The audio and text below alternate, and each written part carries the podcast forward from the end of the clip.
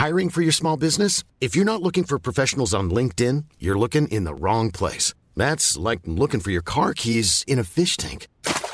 LinkedIn helps you hire professionals you can't find anywhere else, even those who aren't actively searching for a new job but might be open to the perfect role. In a given month, over 70% of LinkedIn users don't even visit other leading job sites. So start looking in the right place. With LinkedIn, you can hire professionals like a professional. Post your free job on linkedin.com/people slash people today. Bonsoir Internet, bonsoir YouTube, bonsoir Facebook. Merci d'être avec nous ce soir, parce que ce soir est un soir un petit peu spécial et j'ai dit beaucoup de fois soir dans cette phrase.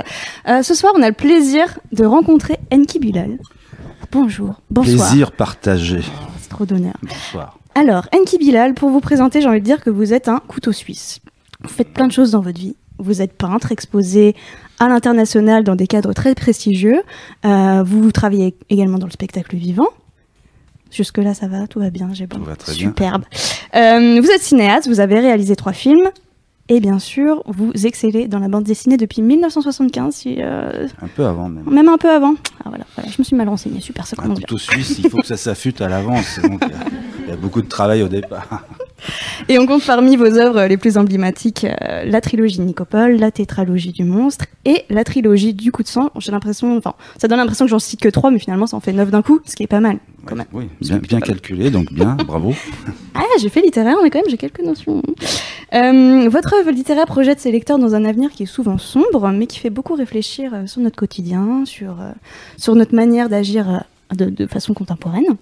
Et c'est le cas de Bug, qui est paru à la fin du mois de novembre. Donc, vous imaginez, euh, donc déjà Bug, pour laquelle Mademoiselle est partenaire, très fière partenaire avec Casterman de cette BD. On est très heureuse parce que, effectivement, c'est une thématique qui nous intéresse particulièrement. Parce que vous imaginez dans Bug, euh, vous imaginez que la mémoire de l'humanité finalement repose uniquement sur le virtuel. Tout tient sur des serveurs, sur des clés USB. Ce qui est un peu vrai, non? Ce qui est un petit peu vrai, mais euh, vous. On va en parler, on va en parler. on va en parler. Vous Mais je- grossissez un petit peu le trait quand même. Ah non, je pense pas, je pense pas. Mais euh, et un jour, malheureusement, il fallait s'y attendre, un bug mondial fait que tout est perdu. Et là, c'est le drame. Et là, ça tourne mal, comme on dit sur Internet. Euh, donc, il n'y a plus aucune, plus aucune donnée, tout est perdu. C'est la fin, plus personne ne se souvient de rien. Donc, ça vous permet non seulement d'aborder des questions euh, donc de la place du virtuel dans nos vies, mais aussi la place de l'héritage. Mais je du ne dis pas que plus personne ne se souvient de rien. C'est vrai qu'il y en a un. Sauf un. Et puis surtout, non, on ne sait pas les autres, parce que finalement, euh, je voudrais pas dé- désamorcer les questions, mais ce, ce premier volume, ce premier volet, hein, c'est quoi? C'est 15 jours, 3 semaines après le bug. Mhm. Hein, faut, faut du temps pour se relever un peu, non? Hein, Essayer de trouver dans ses papiers des notes qu'on a prises, qu'on a notées au Mhm. crayon, hein, ou à la machine à Tous les écrire. numéros de téléphone et tout. Voilà. Bon, bah, en tout cas, c'est bien. Ça va être intéressant, je crois. Ça va être très intéressant. Euh, Est-ce que vous êtes un visionnaire, Niki Bilal? Peut-être. En tout cas, vous inspirez beaucoup de gens. Euh, vos œuvres dépassent même le simple format du papier. J'adore euh, évoquer cette anecdote, comme quoi vous avez euh, inventé un sport, le chessboxing, dans votre, euh, dans votre BD euh, Froid Équateur. Et c'est devenu une vraie discipline, euh, qui- où il y avait même un combat à Berlin euh, oui, vendredi raté, dernier. malheureusement. oui. Ah, voilà. Voilà. Il y a son champion, Thomas Cazeneuve. Donc finalement, c'est pour de vrai cette histoire. Ah oui, c'est une histoire incroyable. C'est, on peut, je peux parler de ça Bien sûr, avec plaisir. Euh, c'était dans, dans Froid Équateur, donc en- au début des années 90, vous n'étiez même pas né. Euh, J'imaginais comme ça un sport dans une dans une société très, ça se passait en Afrique, hein, dans une société très euh, justement très basée sur la comment dire les références, sur la notation, donc en une statistique en gros. hein. Et le et donc il y avait un combat à un moment donné qui opposait le, le personnage principal, Nicopole, à au champion de cette cité qui s'appelle Equator City. Et cette cité se pré- prétendait être l'immensité, la plus grande, euh, comment dire, la plus grande euh, réussite de l'humain sur le plan physique, sur le plan intellectuel et sur le plan sportif, etc. Et donc il y avait ce- cet affrontement entre euh, entre le champion et le personnage principal. Et ça, ça se jouait sur un sur un ring forme d'échiquier. Et il y avait une première partie de trois minutes d'échec, et ensuite trois minutes de boxe, et ainsi de suite, jusqu'à ce que mort s'en suive. Euh, le, le sport qui a été imaginé par I.P. Rubin, qui est un, un artiste néerlandais, la mort a été supprimée. Et euh, ça se termine, mais vraiment, c'est un sport qui est devenu très, très, très, très prisé. D'ailleurs, beaucoup à Londres, aux, États-Unis, dans tous les pays de l'Est, évidemment, les anciens pays de l'Union soviétique, en Iran, en Australie, enfin, en Inde. Et il y a, des, il y a une fédération internationale. Et donc maintenant, il y a des règles très précises et c'est lui qui les a mises au point. en tout cas, voilà, le point de départ, c'était mon album. Et eh oui, c'est pour de vrai cette histoire. on, espère, on espère que ça deviendra une, une discipline olympique quand même. Parce que quand vous voyez le curling, je ne sais pas si vous connaissez ce sport, je me dis que chessboxing, ça aura plus de gueule hein, quand même. C'est vrai, j'ai hâte. Bah oui, j'ai hâte. C'est sûrement très bien le curling. Bon, pour parler de tout ça, de votre œuvre, de votre carrière, on a invité un petit peu de monde dans, notre salon. Vous les voyez pas, mais ils sont nombreux. Hein. Ça fait de la chaleur corporelle et c'est pas mal. Elles sont surtout nombreuses. Elles sont très nombreuses, c'est vrai. Ah bah oui, on est sur mademoiselle.com. Hein. Euh, et je propose du coup de commencer par le commencement, par vos débuts. Et c'est pour ça que j'invite Laetitia à poser sa première question. À ma question, bonsoir. Bonsoir Laetitia. Donc ma question concerne vos tout débuts dans le, on va dire, euh, l'aventure artistique et euh, vos débuts dans le dessin. je me demandais quand est-ce que vous avez commencé à dessiner et par extension, quand est-ce que vous avez su que vous deviendriez auteur et dessinateur de bande dessinée? J'ai commencé comme vous, comme tous ici. J'ai commencé euh, tout petit, gamin même pas à l'école. Ma mère dessinait très bien, donc je, me suis évertué pendant, je sais pas, je devais être 3-4 ans à reproduire un cheval qu'elle avait dessiné, une tête de cheval. Donc voilà, ça c'était, je m'acharnais là-dessus. Et puis ensuite, je continue à dessiner. Ce qui est important dans ces, dans ces âges-là, c'est quand les parents ou des gens qui, qui vous entourent vous disent c'est très bien ce que tu fais. L'encouragement, c'est vachement important. Et donc moi, je, je, me suis pris de passion pour le dessin. Donc euh, tout ça, je l'ai développé au cours de mon enfance à Belgrade. Hein, C'était en, en ex-Yougoslavie, un pays qui n'existe plus. Et euh, lorsque je suis arrivé en France, je découvre tout d'un coup le, euh, la langue française, il faut l'apprendre, hein, donc je, l'apprends. Et je l'aime tout de suite. J'apprécie cette langue, je la trouve très très belle. Je sais pas, elle me, elle me convient tout d'un coup. Et en même temps, je découvre la bande dessinée francophone. Alors, ce sont des magazines, des, des hebdomadaires Tintin, Spirou, Pilote. Vous avez entendu parler de tout ça.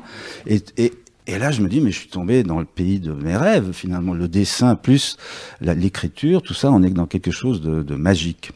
Et c'est comme ça que je, je, me passionne pour la bande dessinée, mais pour surtout pour le, la manière que la bande dessinée permet de raconter des histoires. Donc ce mélange un peu hybride entre l'écriture et, et l'image.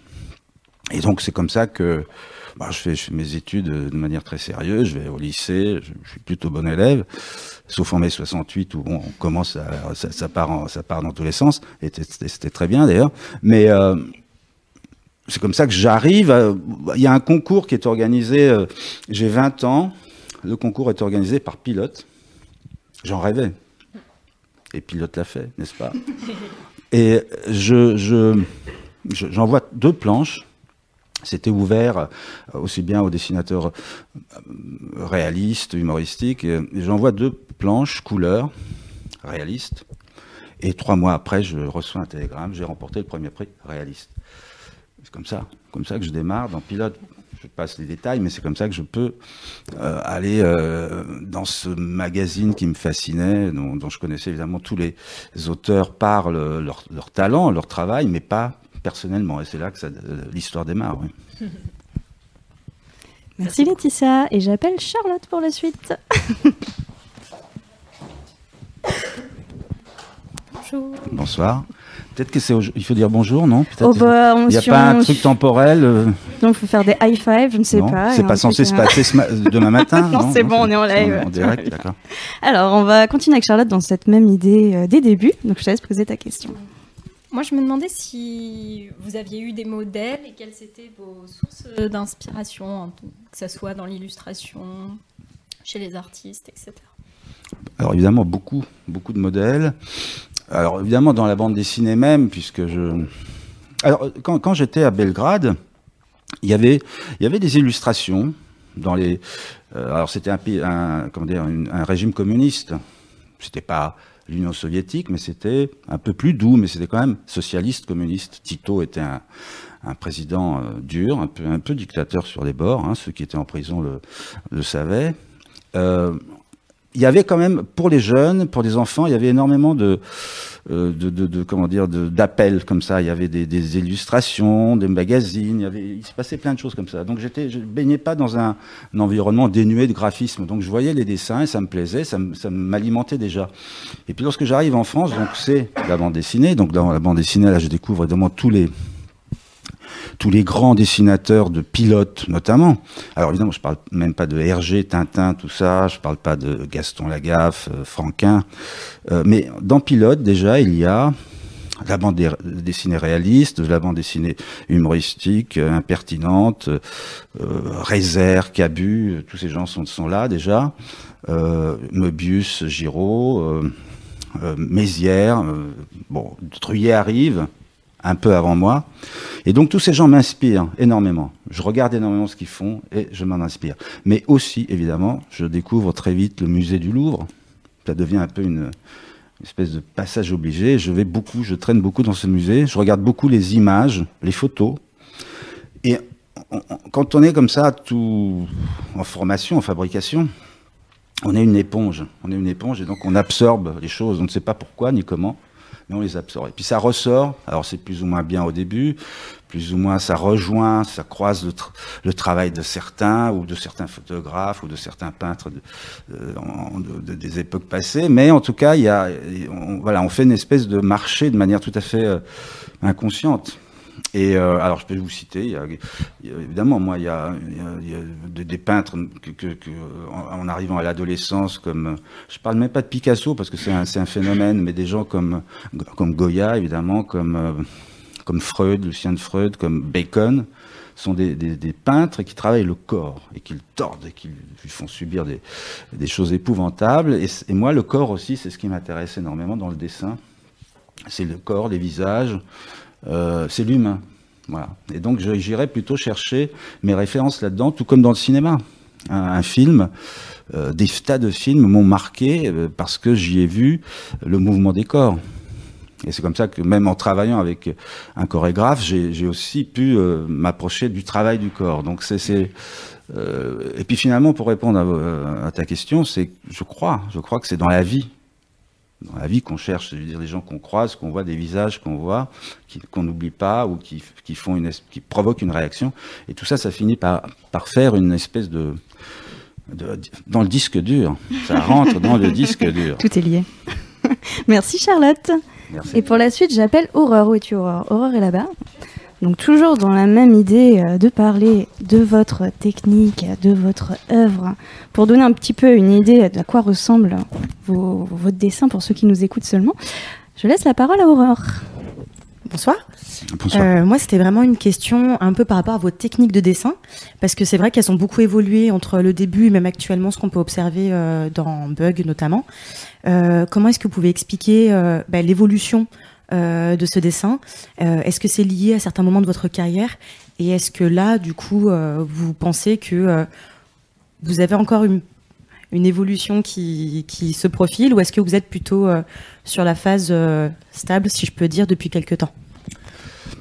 Alors c'est bah, pour que le dessin puisse tout art hein, dans tous les arts, que ce soit dans la, dans la peinture, les arts graphiques ou dans la musique ou dans dans l'écriture aussi.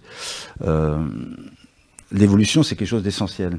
Quelque chose de souvent très très infinitésimal. On peut, c'est pas évident toujours. Il peut y avoir des trucs révolutionnaires et puis ensuite ça peut prendre plus de temps, etc. Mais les choses bougent. Si elles ne bougent pas, euh, alors il y a des artistes qui s'en accommodent, mais à mon, à mon, sens, du coup, ce ne sont pas des artistes, ce sont des fonctionnaires du dessin. Mais euh, si on a, on a cette envie sans arrêt de se, de se mettre des défis. Hein. Il y a quand même toujours ça. Hein. À chaque fois qu'on attaque un nouveau projet, il y a l'idée de se surprendre soi-même. Alors, euh, l'idée de se surprendre, pas, il faut pas que ça prenne le pas sur ce qu'on a à raconter, bien sûr. Mais en tout cas, il, voilà, il faut qu'il y ait à chaque fois un plaisir euh, de retrouver le dessin et, et la narration. Et dans l'écriture aussi, les choses évoluent. Donc moi, j'ai laissé évoluer les choses parce que simplement, en dessinant, en pratiquant, on apprend, on découvre les techniques. Et puis moi, la couleur directe, lorsqu'on m'a dit, euh, c'était dans les années 77, 18, on m'a dit maintenant, tu peux faire de la couleur directe. Ça veut dire que je peux peindre directement et, ça sera imprimé dans le magazine tel que je l'ai fait. Ça, ça m'a évidemment énormément plu. Donc j'ai abandonné à ce moment-là l'encre de Chine et je commençais à dessiner et à peindre directement. Donc euh, l'évolution, une autre, période très importante. Alors après, évidemment, le style s'est affiné, s'est développé. Et puis, euh, à un moment donné, il est arrivé à quelque chose d'assez dur pour moi. C'était dans les, au milieu des années 90, il y avait la, guerre en Yougoslavie, donc mon pays d'origine. Ça a explosé de toutes parts, les gens s'étripaient, c'était une horreur absolue. Euh, ça me faisait du mal, je, je, m'appliquais comme je pouvais, et puis à un moment, je décide de raconter ma, ma, ma manière de voir cette, catastrophe humaine se dérouler comme ça en Europe sous nos yeux. Hein. On n'a pas été très, brillants, hein, les Européens, là-dessus. Et, euh, et là, je me dis, ce sujet est trop important pour moi, pour que je me satisfasse de, des techniques anciennes que j'utilisais, savoir, vous savez, faire une page de bande dessinée avec des cases, les bulles, machin, et puis ensuite euh, peindre autour. Je me suis dit, ça, je vais pas y arriver, ça va me dégoûter du dessin. Et là, j'ai l'idée simplement de, parce que j'avais fait déjà un film et j'en préparais un, un deuxième, je, je, décide de faire case par case et ensuite, donc de manière très libre, les, les, euh, les comment dire les, euh, les bulles, les textes, je les rajoute sur ordinateur. Donc j'ai la possibilité de peindre de manière très euh, totale chaque case. Et ensuite de les monter, de monter ça sur ordinateur. Donc avec moins de code en fait. Avec moins de code, avec des, euh, avec la possibilité de recadrer une image, parce que c'est moi combien de fois en faisant une planche constituée, je me disais, j'aurais pu faire plus serré ou, ou, ou moins serré. Mais je n'allais pas recommencer, hein, donc euh, ça passait là, c'était comme ça. Là, je peux le faire comme au cinéma, quand on fait un, film, on monte. Euh, et surtout, ce qui est très intéressant, c'est que je peux aussi euh, changer l'ordre de certaines euh, séquences. Donc, passer une image avant l'autre, ça c'est très important aussi. Donc, ça donne une souplesse. Et cette souplesse m'a permis de, d'être bien dans une histoire que je voulais, moi, réussir, et qui est une histoire très dure. Hein, c'est, le sommeil du monstre. Et, et là, à ce moment-là, j'ai compris que c'était ça la meilleure façon de travailler librement en bande dessinée. Donc ça, c'était une évolution très importante. Et puis ensuite, j'ai, j'ai, dans, dans, un autre cycle qui est celui du coup de sang, j'ai fait, euh, je suis revenu au dessin. Euh, monochrome, donc c'est de, du dessin, euh, mine de plomb, euh, pastel gras, avec très peu de couleurs, quelque chose de vraiment très très très très suggéré, sauf la toute fin. Et euh, ça, c'était. Alors ça, ça a déstabilisé beaucoup de lecteurs parce qu'ils sont, ils ont cru que je j'avais plus, j'avais perdu mes, mes, mes, couleurs. Ils se sont dit, mais qu'est-ce que vous avez fait? Vous ne pouvez plus vous payer vos couleurs, vous n'avez plus les moyens. Euh, je leur disais non, non, je leur disais non, non, c'est un choix, c'est un choix. Donc je, voilà. Mais euh, voilà. Mais en tout cas, c'était le sujet qu'il souhait, qu'il, qu'il, qu'il d'après moi, nécessitait ce, ce, type de remise en question. Donc retour au dessin. Et puis avec Bug, je reviens à la technique avec des couleurs aussi. Avec des plus. couleurs. Et, et là, je m'adapte aussi. Au, je, je trouve que Bug, par rapport à certains autres autres précédents, euh, n'est pas un album spectaculaire graphiquement. Parce qu'il est, il est dans la, dans la narration. Il raconte ce que les personnages vivent, la situation incroyable qui leur tombe dessus.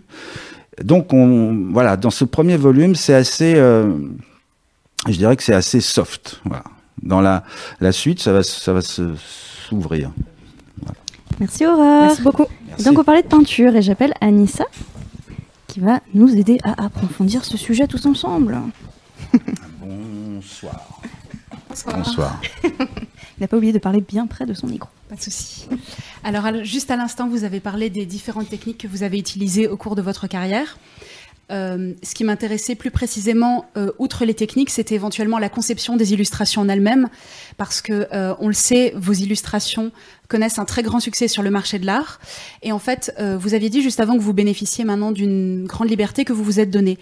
Et je me demandais si, quand vous conceviez vos illustrations, vous les conceviez éventuellement comme des tableaux, euh, éventuellement dans l'optique peut-être euh, de les vendre plus tard sur le marché, peut-être que vous en conservez euh, chez vous en ayant cette valeur, ou est-ce que vous considérez que les illustrations ont simplement une utilité narrative et que, disons, l'intérêt, pictural vient peut-être après? Question intéressante, euh, puisqu'on m'a fait ce reproche un peu, mais beaucoup plus tard, hein, sur euh, le sommet du monstre, c'est quand même ce que je viens de raconter, donc je l'ai fait en 95. J'ai commencé à dessiner comme ça, case par case en 95. En 2007, il y a eu une vente aux enchères, vous avez fait attention, euh, allusion à ça. Qui a fait exploser la cote, ma cote. Alors c'est assez surréaliste, a atteint des, sommes de 170 000 euros pour un, tableau ou même pour un, dessin grand comme ça, 100 000 euros. Bon, c'est ça, c'est pas, moi j'y suis pour rien. Hein, suis pour rien, j'étais le premier surpris. Euh, mais euh, il y a une chose que je vous dites, illustration, c'est faux. Ce ne sont pas des illustrations. Ce sont des images qui racontent. Je suis au service de la narration. Donc dès le début, chaque histoire, c'est d'abord, euh, c'est d'abord une, conception, un concept. Ça passe par les mots, d'ailleurs beaucoup. Hein. Euh, comment écrire, comment raconter par les mots. Et puis comment faire coexister des images sans que ce soit redondant. Faut pas que, faut pas que l'image dise exactement ce que dit le texte, surtout pas. Euh, pourrait faire simple. Hein. Mais euh, donc c'est moi, l'idée de. Alors, euh, quand je dis par exemple dans le bug, euh, bug, si vous prenez les images les unes après les autres, il y en a peu qui peuvent finir au mur ou dans un tableau. Elles, ont été vraiment faites dans la narration. Et c'est ce qui passe avant tout. Si j'ai envie de, vendre des, choses, euh, ben je fais des tableaux. Où je, fais, des illustrations. Ce que j'ai fait, j'ai fait des illustrations pour illustrer des textes, des grands textes, des livres, etc. Euh, donc le métier d'illustrateur, c'est très différent. L'illustration, ça va sur un mur. Il est absurde souvent de dire, moi je trouve absurde qu'une qu'une bande dessinée, qu'une planche aille sur un mur. C'est que les collectionneurs. Mais bon. Donc euh, jamais, jamais, jamais le comment dire la finalité éventuellement commerciale euh, je ne la prends en compte réellement réellement parce que ça me paraîtrait d'une part malsain, d'autre part malhonnête, et surtout je pense que c'est l'histoire s'en ressortirait. Quoi. On comprendrait que ça n'a pas, y a, voilà, il y a quelque chose qui ne fonctionnerait pas. Or mes histoires sont très ambitieuses, sont très complexes souvent à lire. Hein. Moi euh, et, et, même le fait de revenir au, par exemple, de revenir au, au dessin pur, donc monochrome, sans les couleurs.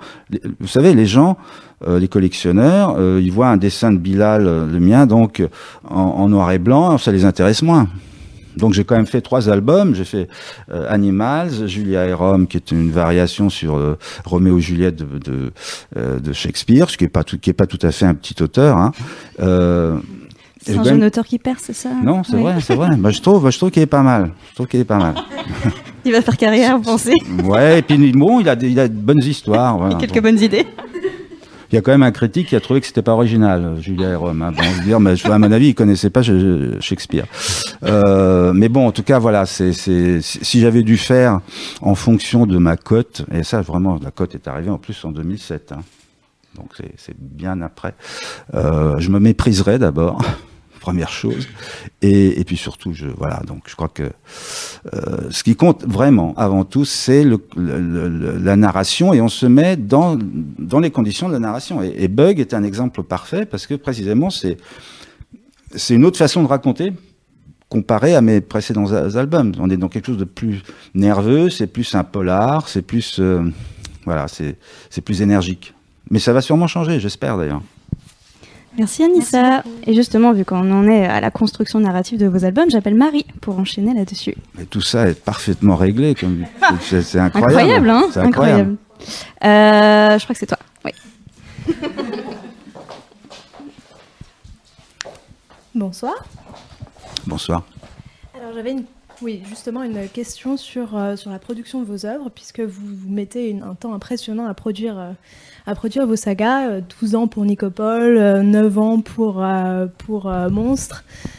Donc ma question c'était, comment est-ce que vous travaillez dessus, sur ces sagas dans la longueur, dans le temps?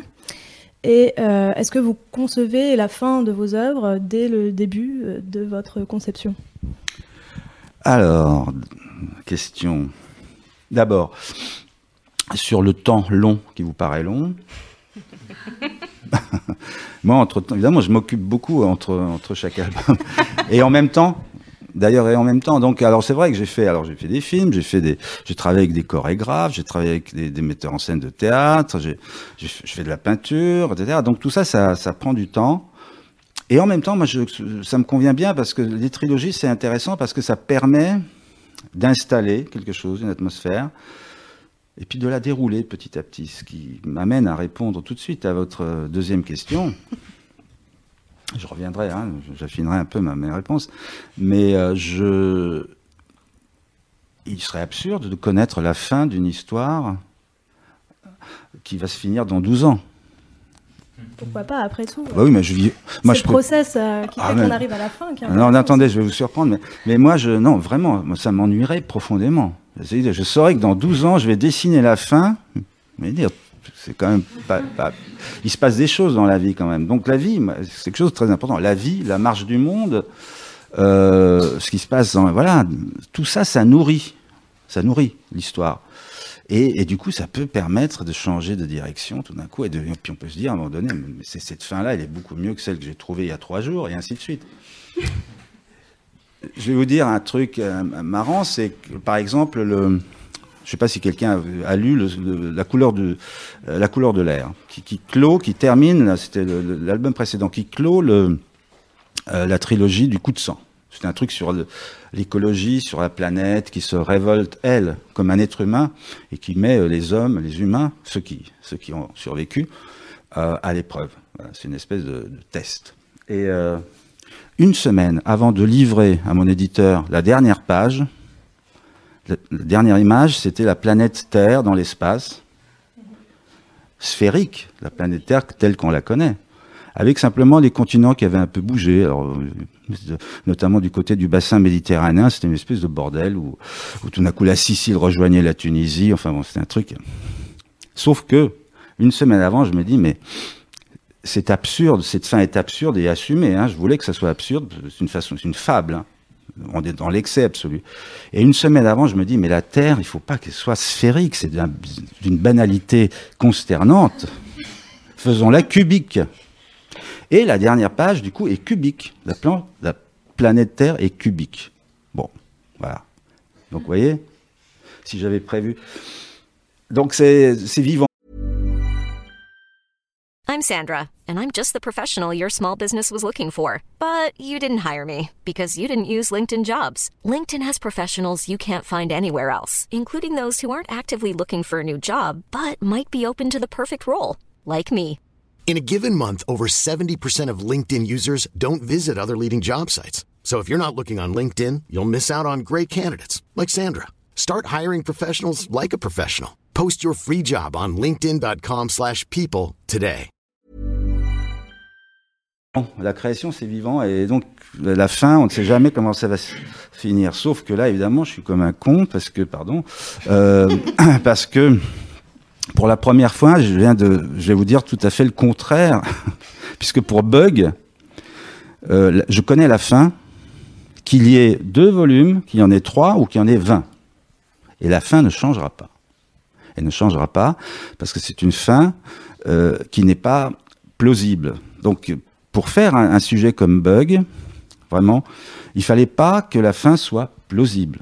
Parce que je me mettais tout d'un coup face à des spécialistes qui seraient venus me dire, monsieur, monsieur Bilal, votre histoire c'est bien joli, mais votre truc ça peut pas marcher. Parce qu'il y a toujours un pare-feu, il y a toujours ça qui fait, et puis ensuite on a prévu ça, et puis bon, bref. Mais bien non. Non, là, les spécialistes, ils pourront rien dire. Ils sont comme des cons encore, et ils feront, ils feront, ils diront, bah d'accord, c'est vous qui l'avez dit, alors on n'y peut rien. Et cette fin me plaît en plus énormément parce qu'elle renverra à plein de choses. Et, du coup, je suis libre aussi dans cet intervalle maintenant. Je peux développer le, les conséquences du bug sur les personnages, sur leur vie, sur nos vies, parce que finalement, cette histoire de bug, ça nous concerne, ça nous concernerait. Mais le bug tel que je l'imagine ne peut pas arriver. Ça, je le sais, à ce, niveau de, radicalité, d'extrémiste, d'extrémité, il ne peut pas arriver. C'est rassurant, du coup. Merci Marie. Merci. Du coup, grâce à Marie, on est rentré un petit peu plus dans vos œuvres, donc on va pouvoir encore plus continuer euh, aller là-dedans. Je t'en prie, Héloïse. Euh, donc, on va parler de vos œuvres et notamment des grands thèmes qui les traversent. Donc, il y en a plusieurs qui s'entrecoupent. Hein. On peut les relier donc, par rapport euh, à la question de la mémoire, euh, notamment dans Bug et dans Le Monstre. J'ai noté aussi un petit goût pour tout ce qui est hybridité des corps, modification des corps, la famille aussi, quelque chose qui est abordé. Donc, voilà, je laisse Héloïse nous proposer une première incursion dans un de vos thèmes fétiches. Alors, bonsoir. Bonsoir. ma question concerne vos personnages. Euh, ils sont souvent euh, orphelins. Ils n'ont pas d'héritage familial, pas d'attache. Et au cours des histoires, il se crée souvent aussi une famille d'adoption, que ce soit par le couple, par euh, des amitiés ou même parfois par l'adoption telle qu'elle. Et je voulais savoir ce qui vous intéressait chez ces personnes déracinées sans attache. Bah, c'est précisément qu'ils soient déracinés, déboussolés. Alors, on, pourrait y voir, pourquoi pas d'ailleurs, hein, ça ne me gêne pas de le dire, peut-être une conséquence de mon propre déracinement. Là, ça paraît là. Donc, je vais m'allonger sur le divan, là. Je fais un peu de place. Faites un peu de place. Euh, je, je, facture à la fin. Je, vais faire aussi le, le, le, le pas le psychiatre, le, le, le psy, les lunettes, on va dire. ah oui, vous pouvez le faire. Euh, le, non, c'est, euh, oui, je pense que oui, il y a de ça, forcément.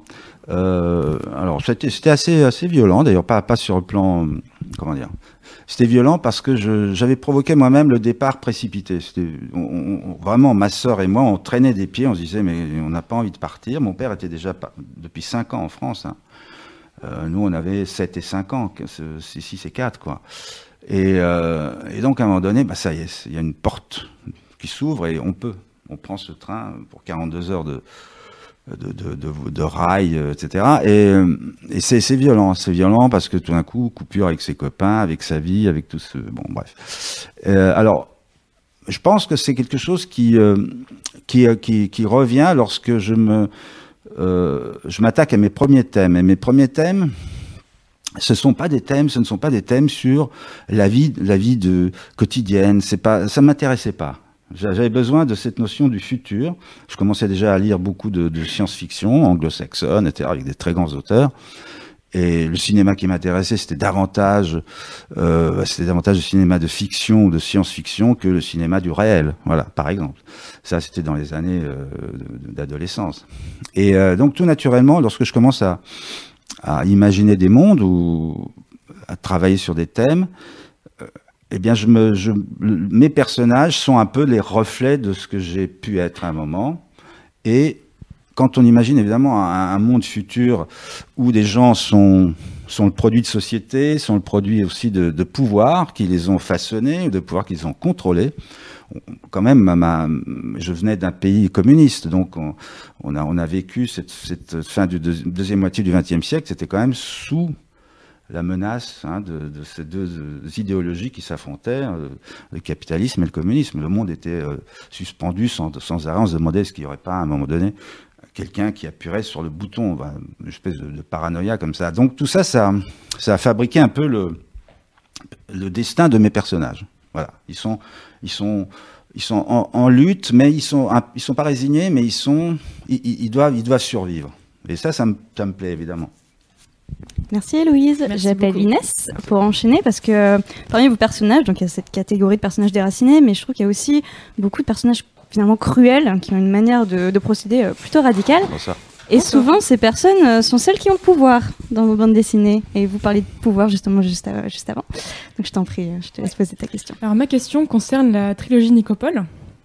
Euh, moi, je posais par rapport au, une question par rapport au lien entre la mythologie égyptienne euh, les religions et aussi les enjeux de pouvoir actuels. C'est hmm. quel lien vous faites euh ah, une question euh, vaste, intéressante, mais je vais aussi désamorcer tout de suite le truc. Mais par contre, je répondrai vraiment sérieusement sur sur la suite. Sur, par exemple, le, alors la religion égyptienne. Enfin, religion. On peut pas parler de religion. Ce sont des, des divinités. C'est toute une société qui vit sur des. Mais la religion est très présente quand même dans la plupart de vos auteurs. Bien sûr. Mais en tout cas sur sur la force immortelle, donc alors évidemment, moi j'étais fasciné par l'Égypte parce que j'y ai beaucoup J'ai beaucoup été en Égypte, j'ai voyagé pas mal, je connaissais très bien. Et c'est magnifique, c'est sublime. Je ne sais pas si vous avez eu l'occasion d'y aller. Euh, ce qui est dommage, c'est qu'aujourd'hui, on ne peut pas vraiment y aller, on peut pas vraiment y aller. Euh, et euh, bon, pour des tas de raisons, de religion d'ailleurs. et, donc moi, ça me fascinait simplement. Et lorsque j'étais sur la thématique de, la force immortelle, qui était encore une fois une thématique d'idéologie, hein, c'est Paris qui est coupé en deux. C'était les idéologies du XXe siècle. Et là, je voulais un, un, un, élément perturbateur. Et alors, un jour, un soir, je sais pas pourquoi, je, je me dis, mais euh, ce serait pas mal qu'il y ait une pyramide volante au-dessus de Paris. Alors, bon, quand même bizarre. Hein. Pourquoi pas je, Heureusement, je ne l'ai dit à personne, parce que je pense que si je l'avais dit, le truc aurait giclé aussitôt. Donc je le dis à personne, et puis en plus je me rajoute un, un, Et cette pyramide serait en panne de carburant. Alors là, définitivement, je vais me coucher, et le lendemain matin, je repense à la pyramide volante en panne de carburant. Et là, je dis oui. Je dis ouais, et, eh et ça commence comme ça. Je ne dis pas qu'après, bon, euh, il a fallu installer les divinités égyptiennes dans cette pyramide, expliquer pourquoi elle était là, et en panne de carburant. Donc, et là, je rentre dans quelque chose d'un peu, d'un peu délirant. Et, mais ça me plaît. Et ça va devenir un truc que je vais traîner, mais qui va, qui va faire que finalement, euh, je ne fais pas du tout un truc sur l'Égypte ancienne, je fais pas du tout un truc sur euh, l'égyptologie, je fais quelque chose sur l'humain. Et quelque part, ces divinités, euh, qui sont sublimes en soi, hein, puisque ce qui me plaît, ce qui m'a plu aussi, c'est le côté euh, esthétique de, la représentation corps humain, tête d'animaux. Il, y a quelque chose d'assez, noble et d'assez beau, beaucoup plus beau d'ailleurs que, toutes les autres euh, reliques graphiques des autres monothéismes. Là, il y a quelque chose de très fort. Et, donc, ça, va finir par paraître une espèce de lien entre l'humain et ce qu'il a créé, ses propres divinités. Donc, Horus deviendra plus humain que, les humains. Euh, donc ça, c'est vraiment le, truc qui, qui, qui, vient comme ça d'une espèce de, de vue de l'esprit absurde et que finalement je maîtrise. Mais en même temps, euh, ça voulait dire que d'emblée, je savais que le religieux, c'était quelque chose qui était lié, très très lié à l'humain, à l'homme. Donc on va, va pas faire l'histoire des religions, mais lorsque finalement je me retrouve dans le sommet du monstre, en 95, 16 et 17, à traiter d'un obscurantisme religieux, de monothéisme, Hein, donc là, je fais pas de, je vais pas faire de jaloux. Donc je pointe pas une seule religion. Je pointe les trois monothéismes qui finissent par s'unir pour simplement soumettre le monde à leurs exigences, à leurs, euh, comment dire, à leurs valeurs qui sont réductrices, qui sont régressives, etc. Là, je parle vraiment du monde de, de maintenant et je suis en avance parce que finalement, dans le sommet du monstre, j'annonce et j'en suis pas fier euh, les catastrophes qui vont frapper New York en 2001. Et j'annonce la période qu'on est en train de vivre aujourd'hui. Et ça, c'est... Euh, alors, ça aussi, ça revient à l'enfance, peut-être, la prise de conscience que euh, la Yougoslavie, c'était un pays artificiellement qui a existé toujours de manière artificielle, mais que Tito, avec sa, son aura de vainqueur du nazisme dans les Balkans, soutenu finalement et adoubé par la communauté internationale, il a réussi à, à réunir des gens qui se sont aimés très fort en ayant des religions différentes, islam, euh, catholicisme euh, croate, euh, islam bosnien, catholicisme croate et orthodoxie serbe. Je ne parle même pas de la Slovénie qui, qui est partie très vite, elle. Mais en tout cas, ne serait-ce que ces trois entités-là se sont aimées très fort et lorsque ça a explosé en une fraction de seconde, un peu comme un bug. C'est un bug qui est arrivé en, Yougoslavie. Ils se sont comportés comme des monstres les uns face, euh, face aux autres. Donc ça, ça reste forcément une des grandes thématiques, parce que j'étais conscient, gamin, j'étais conscient de que les religions étaient là. Elles étaient là, voilà.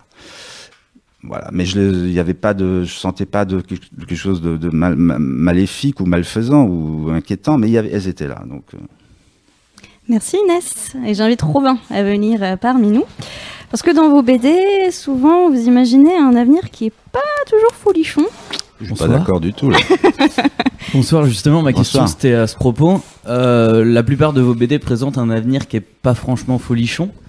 Pour reprendre quelqu'un. Euh, vous, avez, vous avez répété ensemble ou quoi ouais, ça. On est connus. Il y a les mêmes termes là. Hein. Et euh, ouais, c'est pour la reprendre. Moi, j'ai On s'inspire des meilleurs. Et la question, ça s'appelle. Voilà, c'est ça. Je préfère citer les bonnes personnes.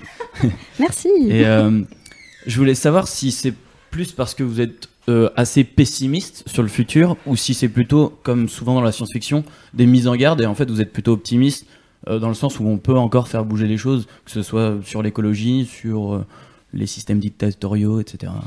Oui, je suis très clairement dans la deuxième partie de. Oui, oui, je suis pas, je suis pas pessimiste. Non, je, je suis lucide. Ça, c'est quelque chose de très différent. Hein.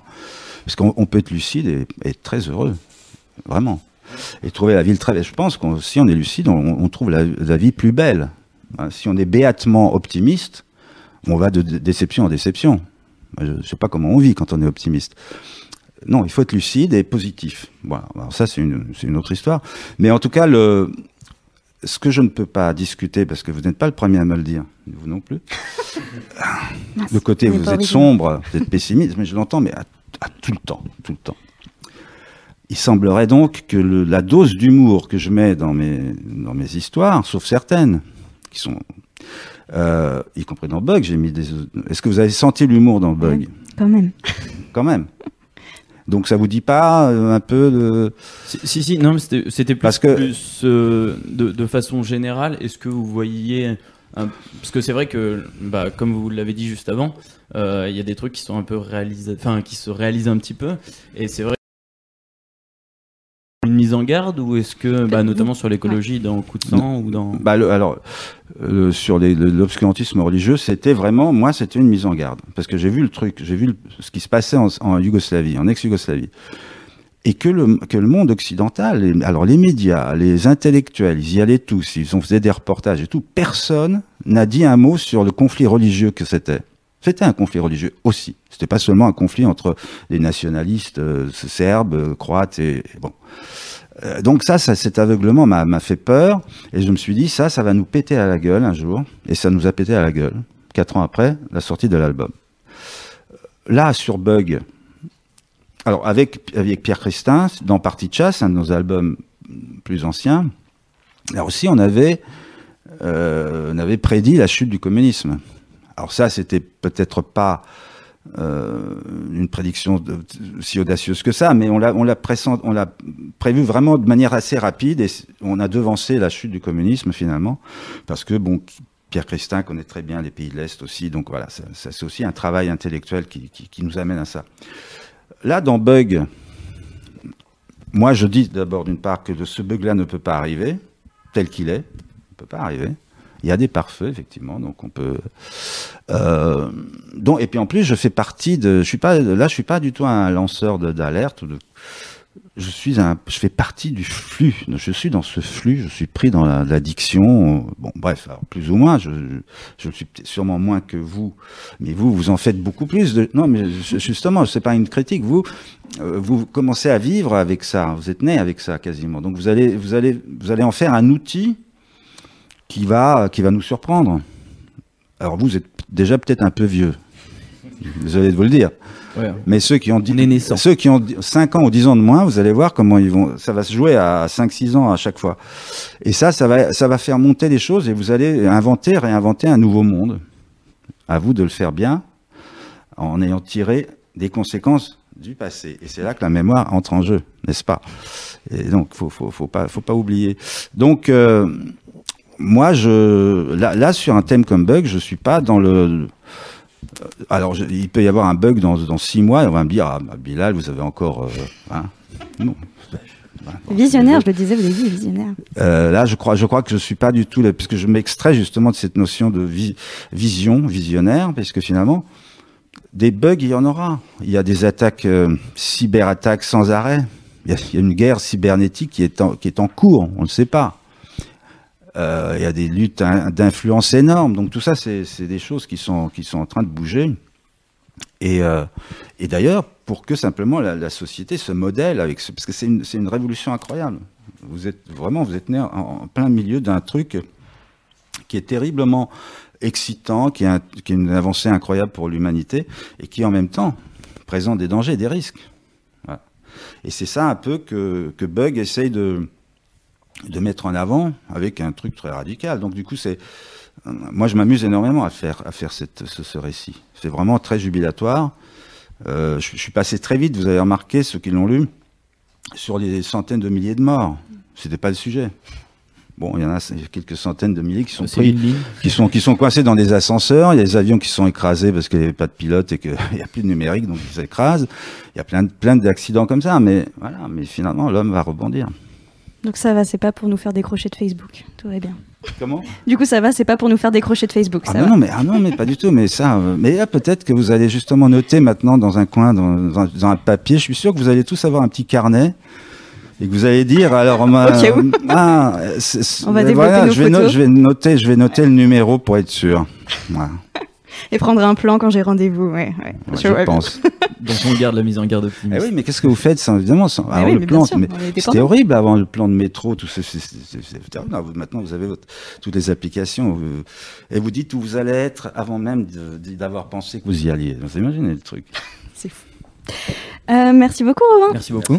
Je vais accueillir maintenant Angie, qui a mentionné avant de venir qu'elle trouvait que vos personnages féminins, et c'est quelque chose qui nous intéresse beaucoup, euh, ont souvent une place particulière dans vos bandes dessinées, euh, qu'elles ont une image forte, qui sont loin d'être, qui est loin d'être caricaturale. Donc je t'en prie, Angie, pose donc ta question. Ben justement, j'allais le dire. Donc en fait, j'aurais aimé savoir aujourd'hui. Aujourd'hui, nous sommes dans un média féministe. j'aurais aimé savoir pour vous, quel est un vrai bon personnage féminin dans la bande dessinée Alors, hein, je sais pas trop, mais je, pense que les miens sont pas mal. Parce que... Justement, ils sont complexes. Voilà, voilà, c'est pas ça. Mais moi, je ne me pose pas vraiment la question de, euh, du sexe. Je, je, pourrais exagérer, mais évidemment, je suis d'emblée.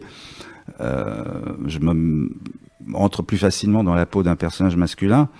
Mais euh, par exemple, la femme piège, elle, est née aussi parce que volontairement dans la, euh, la force immortelle, il n'y avait pas de femmes, parce que c'était un système qui, réservait les femmes, qui les cachait et qui les réservait à la reproduction. Bon, c'était une forme de dictature. Donc ça nous rappelle pas mal de choses, mais en tout cas c'était comme ça dans, ce, dans cet album. Et donc j'ai voulu que apparaisse un personnage féminin fort. Voilà. Et c'est arrivé avec la femme piège, qui du coup est presque inquiétante, tellement elle a de pouvoir, tellement elle est décalée, tellement elle est étrange. D'ailleurs, c'est un personnage qui a marqué énormément, euh, qui m'a fait arriver tout un lectorat féminin. J'ai senti arriver, mais c'était incroyable euh, lorsque l'album est sorti.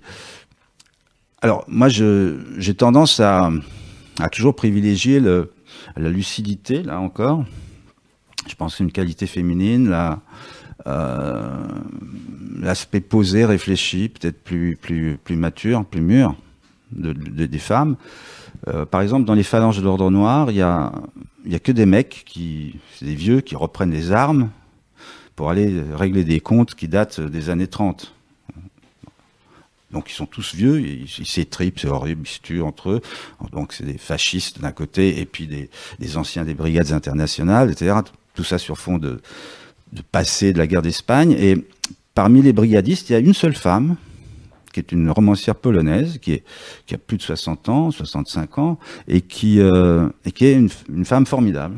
Formidable au sens, parce qu'elle est lucide, elle est forte, elle est intelligente, et les autres sont cons. Voilà. Bon, ça, ça, dit des choses un peu sur, euh, mais aussi sur l'humanité. C'est pas là-dessus, et c'est pour ça que de, cette période de féminisme. Aujourd'hui, je suis pas sûr qu'on soit dans une période de féminisme. Je trouve que c'est, ça part dans tous les sens. C'est totalement incohérent. Mais il faudrait, il faudrait arriver à, ce qu'il y ait une maturité euh, de la société. Et ça ne vient pas des femmes, ça vient beaucoup des hommes, mais ça vient aussi de certaines femmes qui sont très ambiguës dans leur féminisme. Et ça, c'est un, autre débat. Merci Angie. Alors vu qu'on n'est plus très très loin de la fin de notre live, je proposais, je vais proposer déjà à Alice de nous rejoindre, euh, qui va pouvoir elle arrive, tout va bien. Qui va, euh, en fait, on va profiter d'être en live ensemble et d'avoir peut-être des jeunes artistes qui nous écoutent pour, enfin, pour profiter de votre expérience. Donc, je t'en prie, Alice, à toi de jouer. Bonsoir. Bonsoir. Alors, je voulais savoir quel conseil donneriez-vous à quelqu'un qui veut se lancer dans la bande dessinée? Alors, D'abord, euh, bah, je pense, paraît évident, d'être sûr d'avoir envie de faire ça, voilà, d'être vraiment passionné. Mais je pense que si euh, quelqu'un, euh, ça, se sent, donc la personne saura si elle est passionnée. Euh, observer, dessiner beaucoup. Il faut, beaucoup de travail, beaucoup de dessin et être aussi un lecteur avisé, avoir voilà jouer de, l'écrit ou, de l'imaginaire, parce qu'on peut faire une histoire sans un mot. On peut faire une histoire muette qui va dire énormément de choses, mais des choses souvent parfois même plus essentielles. Donc euh, voilà, y croire. Euh, et très vite, très vite, essayer d'aller se mettre au contact des, éditeurs, vraiment, ou dans des salons. Angoulême, c'est un très grand salon, tout le monde le connaît d'aller se montrer très vite, euh, parce que ne pas perdre de temps. Parce qu'aujourd'hui, c'est ça la difficulté, c'est qu'il faut que il faut, être honnête aussi, on, on, ne vit pas forcément bien de la bande dessinée. Très peu de gens en vivent bien. Donc ça, ça, il faut le dire. Donc quand je dis qu'il faut aller vite, c'est faut aller euh, se tester très vite et au contact de professionnels, au contact d'éditeurs qui sont des professionnels. Et là, il peut, il peut y arriver, que des, espèces de, de passerelles s'établissent et que tout d'un coup, bon, les, les, plus talentueux, ceux qui ont vraiment un truc à dire, puissent rentrer dans le, jeu. Sinon, ne pas traîner trop longtemps si ça ne marche pas, etc. Et aujourd'hui, euh, aussi grâce au numérique, on a énormément de, débouchés dans le domaine de, l'art graphique, de la peinture, enfin de la peinture. Il y a les jeux vidéo, il y a, l'animation, tout ça, ce sont des, secteurs très très porteurs, hein, où beaucoup d'ailleurs de gens très talentueux vont, précisément parce que c'est une garantie d'emploi. Alors que peut-être ces gens-là seraient très bien dans la bande dessinée parce qu'ils apporteraient aussi des choses nouvelles. Et donc tout est un peu, euh, voilà, si on est dans cette, dans ce côté un peu délicat, euh, ça c'est beaucoup de stratégie, mais finalement le, le, le meilleur conseil que je, puisse donner, c'est celui qui, qui croit, qui a un, truc, il se dit j'ai ça à imposer, je vais l'imposer, bah, qu'il y aille. C'est la meilleure façon d'y arriver. Merci beaucoup. Et on en est déjà à la dernière question. Marie, la deuxième Marie, qui va clore notre live sur une question euh, plus générale, sur l'avenir. C'est un thème qu'on aime bien ce soir. Ça. Quels sont vos projets d'avenir et sur quoi, et si, surtout, euh, avez-vous, retournez-vous vers le cinéma? Alors, euh, mes projets d'avenir, là, je me suis un peu moi-même piégé avec ce bug parce que je, euh, je, je, vais devoir, et j'ai très envie de le dérouler euh, parce que c'est un sujet, un sujet un, que je trouve important. Euh, donc, je vais faire ça, je vais continuer à faire ça. Côté film, j'ai d'ailleurs Bug, on va en faire une série okay. filmée. Donc ah, c'est en, ouais, ouais, c'est en train de se, il faut écrire, hein, donc je vais réécrire avec avec un, un, écrivain, on va, travailler à deux, on va, on va, bon, bref, il faut développer ça. Euh, J'ai un projet de film qui me tient très à cœur, que j'espère réaliser dans les, dans les mois, l'année qui vient. Euh, mais voilà, et puis la peinture, donc je, je continue à, à, développer finalement, mais tout passe par, c'est venu par le dessin, la peinture est là, l'écrit est là, et tout ça, ça bascule, ça glisse vers le cinéma, tout est lié finalement. Euh, moi, j'arrive à peu près bien à gérer euh, deux, trois projets encore en parallèle. C'est quelque chose que j'arrive à faire. Donc, je vais essayer de, de continuer dans cet esprit-là, avec toujours ce, ce, ce, regard un peu sur, sur la zone qui, qui est devant nous. Même le film, il est là-dessus. C'est pas un film de science-fiction, mais c'est même plus que ça. Euh, et euh, voilà, parce que ça, ça, ça, ça m'intéresse. Moi, je, je, vraiment, je suis désolé. J'aime beaucoup le monde dans lequel on vit. désolé. J'espère bien. Mais, vraiment, mais je, voilà, mais le passé, bon, voilà, c'est si, il faut le, faut le garder. Euh, je le garde dans un coin de ma tête. Il me sert d'ailleurs à, à produire des images de l'avenir. Donc, vous voyez, c'est important le passé aussi. C'est déjà la fin de notre entrevue, malheureusement. On aurait aimé que ça dure. C'est passé très vite. Jusqu'au bout de la nuit. Ouais. bah C'était très sympa. Pourtant, ça fait une heure. Merci mille fois, encore une fois, d'être venu. Merci, Merci à toutes les lectrices euh, et Robin d'être venus ce soir euh, avec vos super questions. Ouais, lectrice et lecteur, hein, c'est de l'inclusif. Hein. On va faire. Une... Exactement. Merci à, à, ceux qui nous ont suivis. Euh, merci d'avoir été là. Vous retrouvez bientôt le replay euh, sur mademoiselle.com. Et en attendant, ben, on va souhaiter une bonne soirée à tout le monde. Bon appétit si vous n'avez pas mangé. Et à très bientôt. À très bientôt. Merci. merci de m'avoir accueilli. Merci. Avec plaisir. Planning for your next trip? Elevate your travel style with Quince. Quince has all the jet setting essentials you'll want for your next getaway, like European linen, premium luggage options, buttery soft Italian leather bags, and so much more. And is all priced at 50 to 80% less than similar brands. Plus, Quince only works with factories that use safe and ethical manufacturing practices. Pack your bags with high-quality essentials you'll be wearing for vacations to come with Quince. Go to quince.com/pack for free shipping and 365-day returns.